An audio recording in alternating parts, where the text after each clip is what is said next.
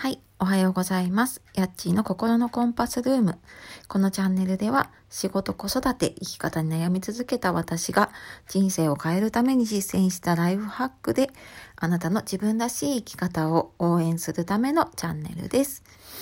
え、本日もお聴きいただきましてありがとうございます。えー、いつも応援してくださっている方、えー、聞いてくださっている方がね、とても励みになって、え毎日配信続けられております。ありがとうございます。はい、え皆様いかがお過ごしでしょうか？えー、毎日ね、こうやって問いかけながら、えー、私もなんか昨日どうしてたかなとか、今日どうやっていこうかなっていうのを考えながら、えー、お話をしております。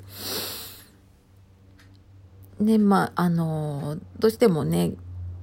明るい話題が少ない中でも、まあ、一個でもね、ちょっと楽しいことを見つけながら、え過ごせたらいいなというふうに思っています。で、まあそんな中で今日は69回目になりまして、えー、今日テーマは肩の力を抜いて過ごそうねっていうことでお話をしていこうと思いますので最後までお付き合いください。はい。えー、ちょっと昨日もね、今日も、うん、まあ、の、ちょっとこの状況をね、乗り越えていくために、なんかどんな風に過ごしたらいいかなっていうのも、私もぼんやりと考えていたり、まあその考えながらね、ちょっと、えー、まとめたことをね、少しお話できたらなと思って、はい、話しております。で、今日のね、肩の力を抜いて過ごそうっていうので、まあ、なんでこの話をしようかなと思ったかというと、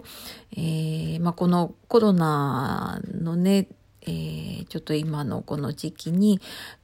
まあ、先日のね、え、近いところだと、安倍総理の動画が、まあ、炎上をね、されてましたね。で、まあ、そんなのもあったり、あとはインフルエンサーと呼ばれる方もね、えー、まあ、ツイッターだったりとか、 Voicy とかを聞いたりして、まあ、やっぱりちょっと炎上がね、ポツポツと、起こってるっていうのを聞いて、で、あ、なんでこういう時とかね、になると、そういう炎上とかね、あと、まあ、私、福祉関係の仕事をしているので、まあ、子供とか高齢者とかの虐待っていうのがね、増えてきちゃうのかなと思って、ちょっとそこを分解しようかなって思って考えていました。で、まあそんな時にちょっと読み返した本があって、えー、シャーデン・フロイデって言葉聞いたことがある方もね、いるんじゃないでしょうか。あのー、まあ、簡単に言うと、人を引きずり下ろした時に生まれる快感って言われるもので、って言うとね、なんかちょっと恐ろしいもののように聞こえてしまうんですけれども、えー、まあ、普通に私たちの中にある妬みっていう感情のね、えー、ことを表しています。で、まあ、妬みってどうしてもね、マイナスに捉えられてしまうんですけれども、あのー、よくこう、幸せホルモンとか愛情ホルモンって言われているオキシトシンって言われているね、ホルモンって、えー、実はその、妬みっていう感情もね、高めているっていうことがね、分かっているそうです。で、その、オキシトシンっていうね、ホルモンで、えー、まあ、何がね、起こるかっていうと、どうしてもね、私たち、あの、まあ、倫理観だったりとか、まあ、愛とか正義とかっていうものがね、結構こう前面に出ていることが多いと思います。で、まあ、特にこのいつもと違う状況だったりとかすると、まあなんかこう、なんとかしなきゃとか、なんか自分がこう守らなきゃとか、あの、なんかみんなで協力しなきゃとか、そういう愛とか正義って結構なんか強くなったりとか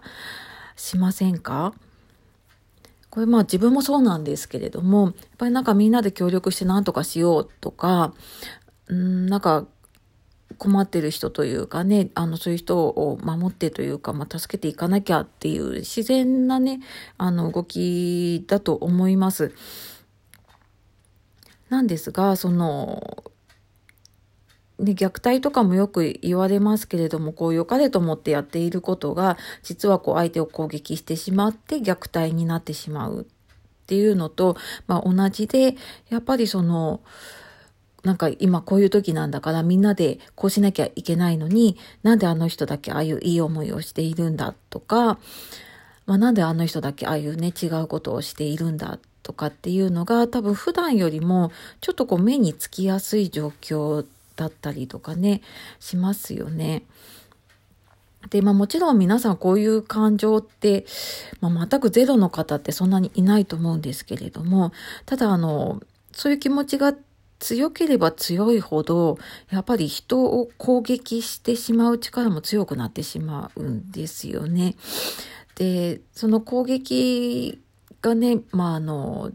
ちょっと歪んだ形というか、違った形で出てきてしまうので、まあ、結果的にね、そのこの誰かを叩いて援助させてしまうとか、えー、こう社会的にね、排除しようとしたりとか、なんかそういう風にね、なってしまいがちなんだなっていうのが、なんかちょっと私の中ではね、納得できたかなっていう風に思いました。で、やっぱりね、小さい時から私たちこうなんか協調性っていうのね、日本ではすごい大事にされているし、みんなと同じようにっていう風に育ってきたなっていう風に思いますよね。で、まあそれがすごくいいっていう風に思ったまま、えー、育ってきて生活していくと、やっぱりあの違うことをやってる人とか、ちょっと目立ってる人、まあ、出る杭は打たれるじゃないんだけれども、まあ、そういう人がいじめの標的になってしまって、でも、それが悪いっていうのは、まあ、その、輪を乱すことになってしまったり、自分が今度いじめの標的になってしまうなと思って言えないっていうね、集団の圧力があったりとか、で、これ大人になってくると、え、社会とかね、組織に入った時に、もう周りがみんな一生懸命働いているから自分はおかしいなと思っても、ブラック企業で働き続けて、え自分が体を壊してしまったりとかね、あの、まあそういうふうに、ね、なってしまうのも、まあこの、えー、シャーデンフロイデというかね、そのキシトシンっていうので、妬みがこう強まったりとかすることに関係しているんですよね。で、まあ、ここでね、あの、今のこの状況の中で、まあ、どうしたらいいっていう答えはわからないんですけれども、ま、毎度言うんですけれどもね、まあ、もちろん、あの、こうした方がいいっていう答えはないんだけれども、まあ、もちろん愛とか正義ってすごく大事だし、誰かを守ったりとか、今みんなで協力してっていうのはすごく大事だと思います。でも、そこがなんか100%になってしまうと、なんか逆の感情、まあ、妬みとかもね、あの、それだけのこう、大きな力を持って、こう、攻撃してしまうんだっていうことを感じなきゃいけないなって思いますし、なんかそれを知らないで、こう、ね、あの、正しいことをこう、やり続けていて、ると、まあ、結果的にね、こう、えっ、ー、と、知らないうちに誰かを攻撃してしまってたりするので、まあなんかそれを100%にしなくていいなっていうふうにね、思いながら、なんか、日々ね、生活していくっていうのも必要なのかなっていうふうにも感じますし、まあ、あの、それがね、最初に言ったその肩の力を抜いて過ごそうねっていうことにもつながるんですけど、まあなんかこう、頑張ろう頑張ろうってしてしまうと、なんか頑張ってない人が許せなくなってしまうというか、これ私もよくあるんですけども、ってなってしまうので、まあちょっと自分がね、肩を抜いて過ごしたりとか、まあそんなにこうね、あの、愛情100%じゃなくていいやっていうふうに思って過ごしていくことで、きっと、んなんかこう周りの人もね、幸せになったりとか、まあなんか結果的にね、あの、自分も周りも、えー、ハッピーにというか、過ごせていくんじゃないかなっていうふうに思ったので、えー、今日はこの話をさせていただきました。まあきっとね、あの本当に大変な状況の中、えー、毎日頑張っていらっしゃる方多いと思いますが、まあそんな中でね、少しでもほっとする時間、ちょっとでも肩の力を抜いて過ごせる時間っていうのをね、あのー、作りながら、えー、一緒に頑張って乗り越えていきましょう。はい、えー、今日も最後までお聴きいただきましてありがとうございます。えー、今日も素敵な一日をお過ごしください。お仕事終わりの方、今日も一日お疲れ様でした。やっちーの心のコンパスルームでした。さようなら。